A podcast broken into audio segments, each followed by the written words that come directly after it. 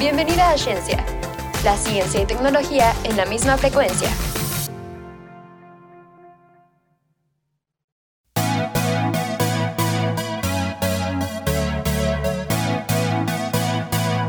Hola, bienvenidos, bienvenidas, bienvenides a nuestro nuevo capítulo de Ciencia.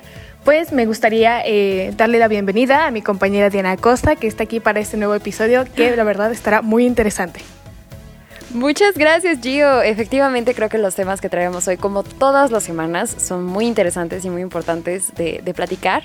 Pero bueno, súper feliz yo de estar aquí, aunque sea no presencial. Pero sí, a darle, que es mole de olla. Me da mucha felicidad que te sientas feliz de estar con nosotros una vez más. Bueno, eh, iniciaremos con uno de los temas eh, de la actualidad, que es la robótica en la medicina. Dime, Diana, ¿sabes algo sobre esto? ¿Conoces un poco del tema? Sí, he escuchado algunas cosas. Recientemente también hallazgos, eh, particularmente en el departamento de nanotecnología aplicada hacia la salud.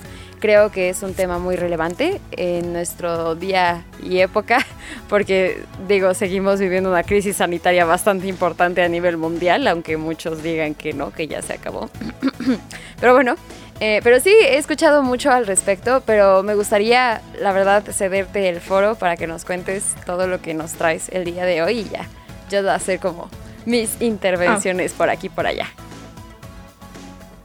Ok, perfecto. Muchísimas gracias. Bueno, primero me gustaría hablar sobre qué es un robot o qué conforma un robot. Pues eh, según varias páginas de investigaciones y de universidades como Harvard o MIT, nos dicen que un, robot es una estructura mecánica que tiene transmisiones, actuadores, sensores, elementos terminales y controladores. Entonces, al entender qué es un robot, podemos entender cómo es que funciona este. Pues a lo largo de nuestras nuevas generaciones hemos tenido la posibilidad de avanzar científicamente y hemos visto que a partir de la década de los 80 existieron los primeros robots en el campo médico que pues obviamente ofrecieron asistencia quirúrgica a través de tecnologías como un brazo robótico. En la actualidad hay varios tipos de robots, pero tenemos tres más importantes. Estos tres más importantes se llaman TUG, B-Rob, Da Vinci. En México tenemos el robot Da Vinci en, una, en un hospital de Zumpango y bueno, quiero explicar pues qué hace cada uno. TUG se encarga de eh, pues hacer como la carga de los doctores más liviana, se encarga de hacer procesos eh, fáciles para los pacientes.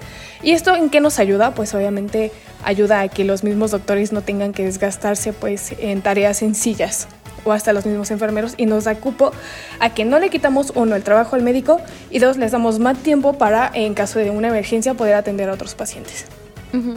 Y bueno, este pues igual ayuda a transportar eh, medicamentos y pues así evitamos cualquier tipo de error en, el transporte de este medicamento, algo que es bastante eficiente porque evitamos cualquier tipo de negligencia médica por parte del robot y de los pacientes y a los pacientes.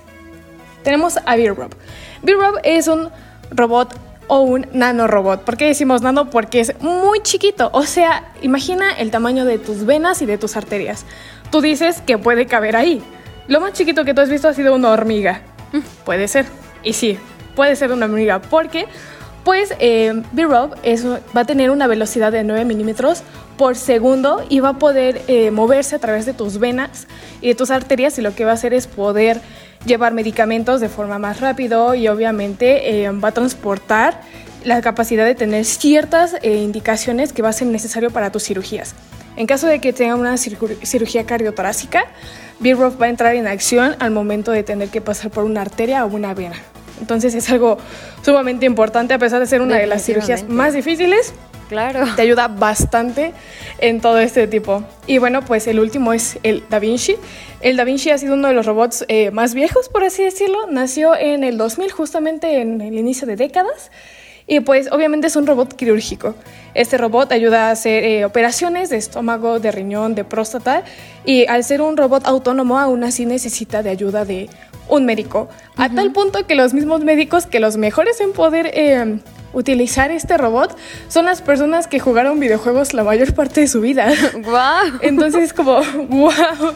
Sí, y bueno, como ya mencioné, este robot se encuentra en uno, en México, se encuentra en uno de los hospitales de Zumpango y no tiene un precio tan alto que es de 300 mil dólares. A comparación de lo que sería un, eh, una cámara de tomografías, que esa cuesta arriba de los 6 millones de dólares, eh, tiene un, un, precio bastante accesible y la verdad es que ayuda bastante en el campo médico. Pero dime, ¿qué opinas de todo esto que te acabo de contar? Wow, o sea, es increíble el avance tecnológico que tenemos. Jamás deja de sorprendernos a todos, yo creo. Eh, lo que podemos hacer programando y wow, hemos llegado muy muy lejos. De hecho, el que mencionas, uno de los que mencionas, Da Vinci, se volvió hace algunos años viral hasta cierto punto un video en el que se realizaba eh, una incisión o bueno, una, una especie de cirugía eh, a manos, a manos, entre comillas, a manos de un robot en una uva que le quitaba la cascarita y que la volvía a coser así con una precisión nanométrica que obviamente los humanos por más estudios y por más formación que tengamos, nunca alcanzaríamos. Entonces, creo que algo también muy importante de lo que mencionas de la definición del robot es que es programable o controlado. Entonces, a pesar de que sí está siendo operado, obviamente no tiene autonomía por sí mismo, a pesar de que está siendo controlado por, por un humano, pues no, no representa el mismo riesgo que, la operación humana eh, conllevaría dentro de un procedimiento médico. Y me, me, acuerdo mucho de este eh, video de la uva, no sé si tú lo llegaste a ver, Gio. Sí, claro, claro, es un video súper famoso. Yo un tiempo quise ser doctora y era como mi feed todo el tiempo. Efectivamente, estaba increíble. O sea, es algo que los humanos jamás podríamos hacer.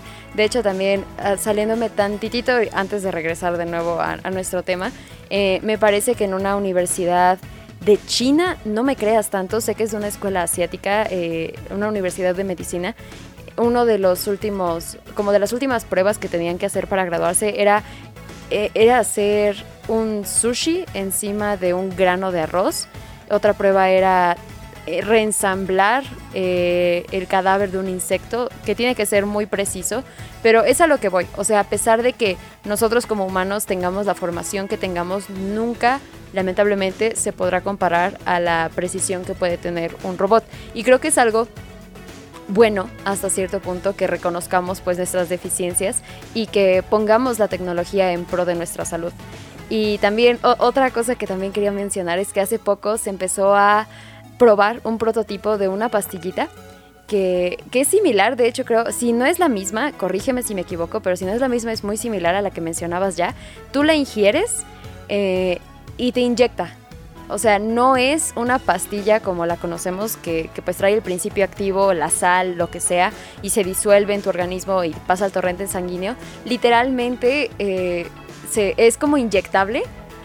Bueno, no sé exactamente cómo funciona porque está muy interesante el mecanismo, pero la ingieres, digamos, y entonces eh, e, ella misma te, te inyecta desde dentro pero eh, ahí sí te fallo con cómo se introduce primero a nuestro, a nuestro organismo, porque bueno, se me haría un poco redundante que te la inyecten para que ella te inyecte desde dentro, pero se me hizo muy interesante el prototipado que estaban haciendo.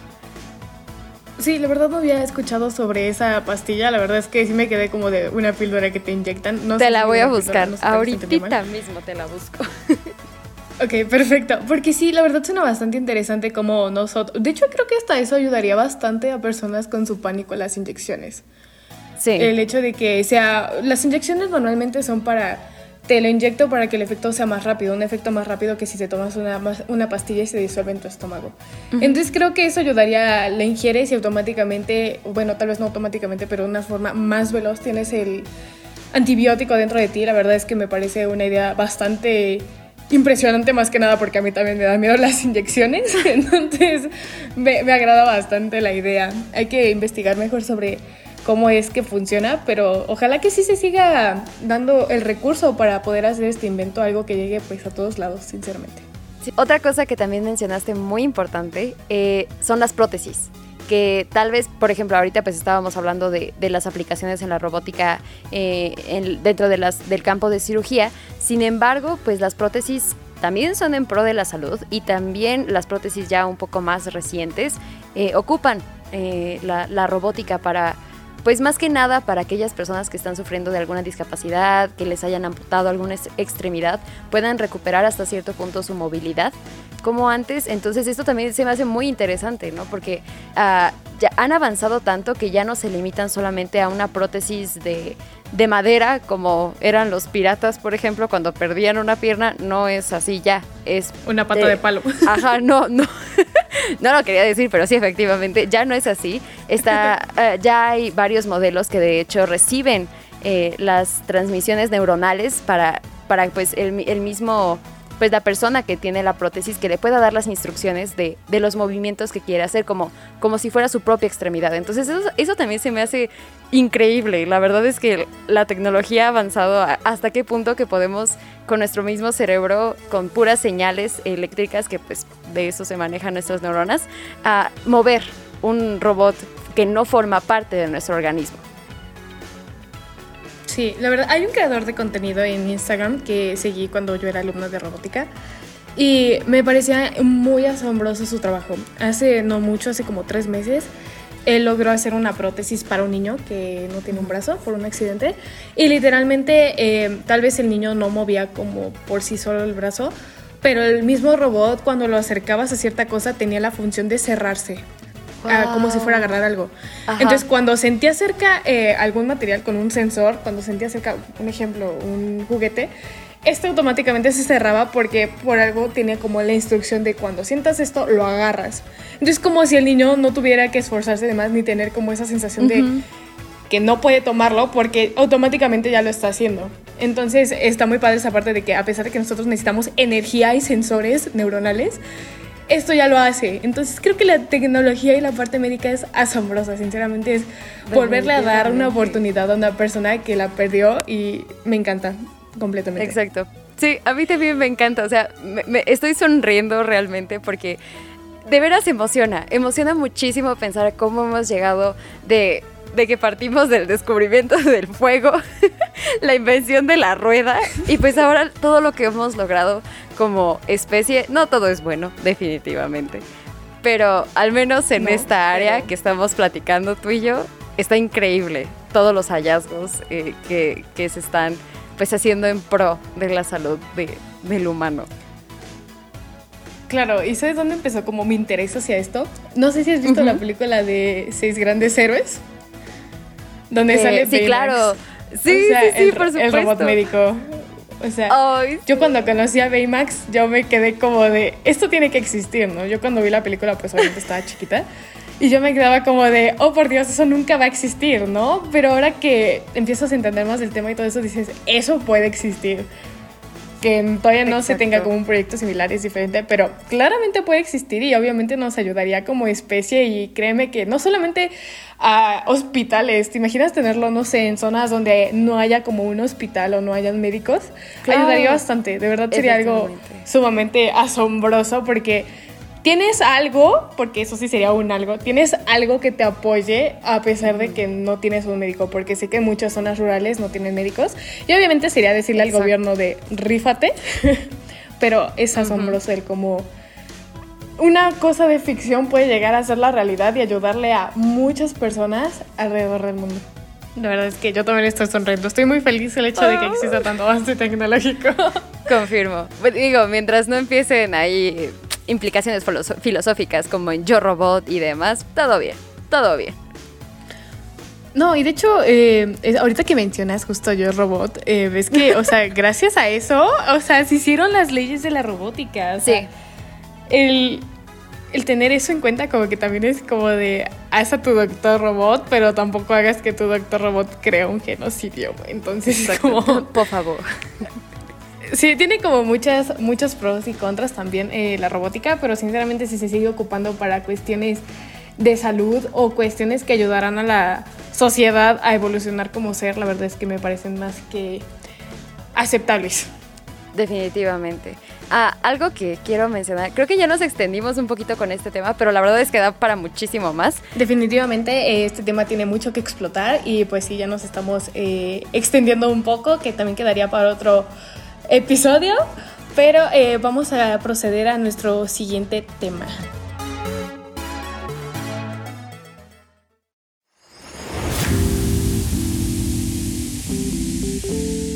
Y de regreso con este episodio tan honestamente divertido, tan increíble que tenemos de, de como siempre.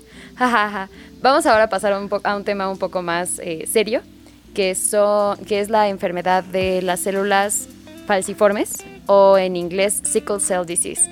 Y creo que en inglés es un poquito más autodescriptivo en lo que consiste esta, esta enfermedad, este padecimiento que afecta a muchas personas, en realidad 20 millones para ser específicos, eh, es el estimado del año pasado, me parece, a nivel mundial. Sickle significa os o cuña y eso es básicamente lo que le pasa a, nuestras células sanguíneas, particularmente la hemoglobina, que son, si recuerdan sus clases de biología, son aquellas que están encargadas de llevar oxígeno a todo nuestro torrente sanguíneo y a todo nuestro tejido y órganos, por supuesto. Entonces, lo que sucede en este padecimiento eh, es un desorden genético, no hay una causa así como de, ah, como la diabetes, ¿no? Que podemos este, rastrear la causa, los niveles de glucosa o etcétera no hay realmente pues una causa más allá de pues es genético. Y de hecho e, es, algo es un punto súper súper interesante que quiero tocar más a fondo en un momento. Pero pues sí lo que pasa es que la hemoglobina que generalmente está tiene forma como de disco y que es bastante auto no como aerodinámica digamos para pasar a través de nuestros vasos sanguíneos. En lo digamos en lugar de tener esa forma tiene forma como de cuña o como de luna creciente o menguante, como la de cuando está en sonrisa de gato, digamos. Y esa forma es muy poco amigable para nuestro torrente sanguíneo, por lo que además es muy rígida, por como está compuesta, eh, su, forma justo es, es, muy rígida, muy frágil además. Eh, como dato curioso, nuestras células sanguíneas eh, llegan, tienen entre 2 y 4 meses de vida. Una célula en forma de os no dura más de dos semanas y eso pues es muy eh, peligroso. Pero bueno, lo que pasa, el principal padecimiento que puede pues traer esta afección es el bloqueo de nuestro torrente sanguíneo justo porque pues empiezan a causar como tráfico, no pasan bien, como ya mencionaba, a través de nuestras venas. Entonces, pero bueno, ya hablé demasiado al respecto. ¿Qué nos puedes decir tú, Gio? La verdad es que es un tema bastante em, triste y pues interesante al mismo tiempo. No sé cómo es posible eso, pero es bastante como fuerte. Em, la verdad muy interesante, Jesús. Sí, el hecho de Normalmente tú cuando entras a biología y te dicen, mira tus células, tú ya te imaginas un circulito, una esferita, la cosa circular, ¿no? Así es. Pero cuando empecé a leer un poco y ver que eran literalmente lunas, lo primero que me llegó a la cabeza es, es menos de la mitad de lo que un glóbulo rojo normal sería. Y es como una persona con anemia, es aquella que no produce la cantidad suficiente de glóbulos rojos que necesita su cuerpo para tener un buen funcionamiento. Entonces me pongo a pensar como de automáticamente tienes anemia gracias a las células falciformes. Es como un lo tienes porque lo tienes. Entonces me empecé a preguntar cómo es que te das cuenta que tienes esta enfermedad.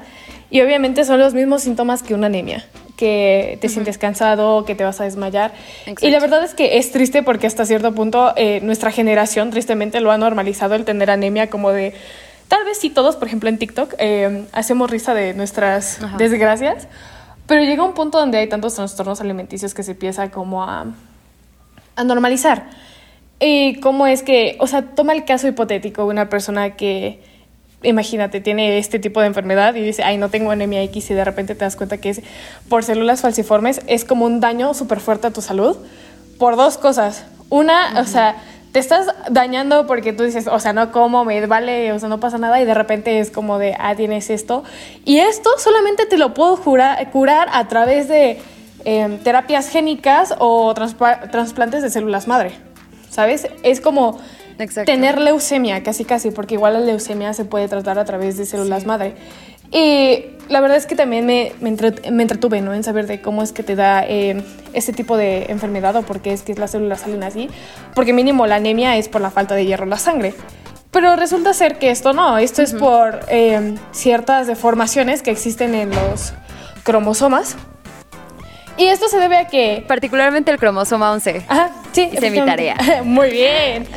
Eh, sí, es el cromosoma 11 y yo pensé como de ahí con uno, ¿no? Como por ejemplo eh, el daltonismo, con que tu mamá lo tenga ya lo tienes.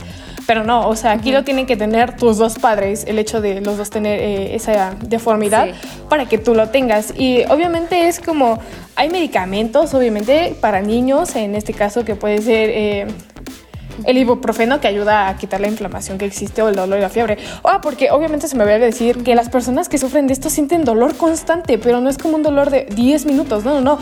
Muchos explican en foros de medicina que son dolores de horas, que pueden llegar a durar semanas, ¿sabes? Entonces es como un dolor constante a tal punto que dicen, es tolerable, pero yo no creo que ningún tipo de dolor tiene que ser tolerable porque eso ya no es calidad de vida, sinceramente.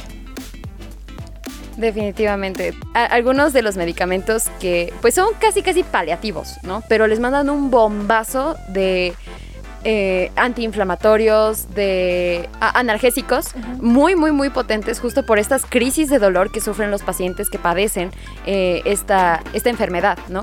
Pero algo de lo que quería hablar, y por eso, como mencionas, es una enfermedad muy triste, pero es muy interesante. Como dato, las personas que lo padecen son se les da una esperanza de vida de entre 40 a 45 años, este, pero generalmente son personas de Europa del Sur y de África. ¿Por qué? Porque es como una mutación, como una adaptación, una especie de adaptación que hemos tenido los humanos, particularmente las personas de aquella zona, porque coincide que son las zonas que tienen más malaria. Entonces, eh, los estudios que se han llevado, la investigación que se ha llevado a cabo ha concluido que pues justo como que nuestro cuerpo, o bueno, el cuerpo de las personas de aquella zona, eh, respondió de esta manera porque con, esta mutación es más difícil que se replique la malaria en el torrente sanguíneo. Pero, o sea, ¿a qué costo, no? Y eso se me hace muy interesante porque es, o sea, coincide de hecho también en los estudios que, se han llevado a cabo se habla mucho de racismo porque pues aquellas personas son eh, negras y pues obviamente vivimos en una historia, vivimos en un... Eh, vivimos en una sociedad que históricamente ha rechazado a, las personas negras solamente por su color, así, solamente por su color de piel, que es una idiotez completa, pero es cierto que durante 1900, a principios del siglo XX, que se empezaron a llevar a cabo estos, eh, pues las investigaciones, pues sí tiene tintes racistas hasta cierto punto. Era cuando justo empezaba esta parte de aceptación a las personas negras en en las escuelas, era cuando ya se pensaba cómo aceptar esto. Y qué miedo, ¿no? Imagínate tener esa enfermedad y la gente creer que es contagiosa, algo que no es, ¿no? Pero simplemente por el hecho de ser negro, crean que me va a contagiar de tal. No, es muy triste, sinceramente es muy, muy trágico. Definitivamente. Pero bueno, pasando como a temas ahora sí más científicos, tecnológicos, uh, recientemente en 2019 hubo un caso, como mencionabas, de hecho una de las terapias que se había dado hasta ahora, pues era el trasplante de, de médula ósea, que deja a los pacientes vulnerables finalmente, o sea, tienen riesgo de padecer infecciones severas pues los dejas básicamente sin sistema inmune en lo que haces el trasplante y demás. Este, pero lo que pasó eh, ah, bueno, las cifras también son descorazonadoras, ¿no? Porque no todos los pacientes que padecen esta enfermedad de célula falciforme, pues tienen un donante, un donador eh, posible, ¿no? Entonces creo que es el 20% de los que tienen, que pueden recibir de un, de un familiar, los que pues, tienen la posibilidad de hacerlo, ¿no? Sí, también según yo tienes que ser candidato, ¿no? Para que te puedan dar esta terapia. Ajá, justo. Sí, sí, sí. O sea, se tiene que cumplir este... este... una persona candidata.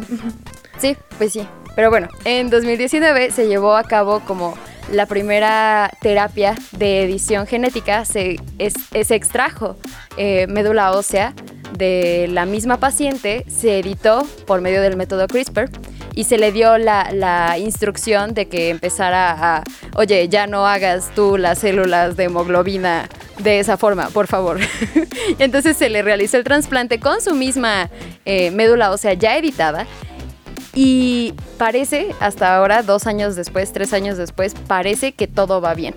Ok, me parece bastante interesante. Bueno, eh, un poquito como para explicar cómo es que jala esto.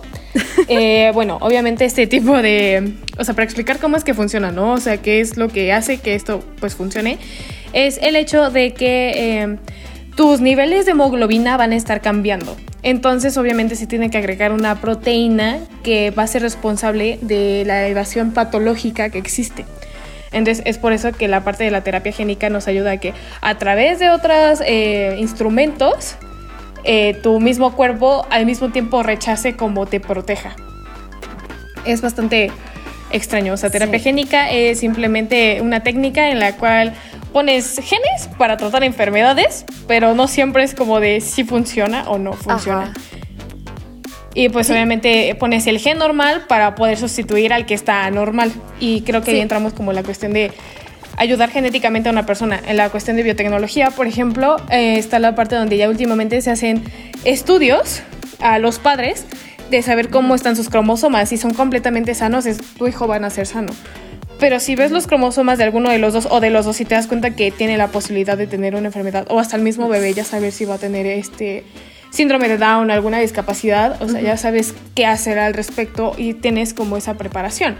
Entonces supongo que el avance igual tecnológico que hemos tenido para observar las diferencias genéticas en tus cromosomas es fascinante porque te ayuda igual a seguir avanzando como en esta enfermedad o a evitar enfermedades. Sin embargo, uh, si esto definitivamente no es la cura ya definitiva, porque este es el primer caso que se da y se le va a dar seguimiento a esta paciente por los próximos 15 años, sí, sí sienta un precedente importante, pues para seguir. Sí, efectivamente, sí, sí concuerdo con tu opinión. Muchas gracias, muchas gracias.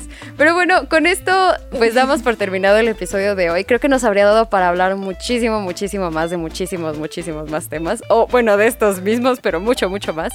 Pero bueno, me dio muchísimo gusto estar aquí, aquí platicando contigo, Gio. El gusto es mío, el gusto es mío. La verdad es que nos llenamos de conocimiento a otro nivel, de verdad, al exponer tus ideas y que los demás te expongan las tuyas, creas un nuevo conocimiento y una nueva, un nuevo panorama y te das cuenta de nuevas problemáticas, de, de cosas que te dan ganas de cambiar. Pero pues te diría, no puedo, soy una persona, pero hay una frase que dice de no importa que el poder sea pequeño, un pequeño poder puede cambiar al mundo. Así es, coincido completamente contigo.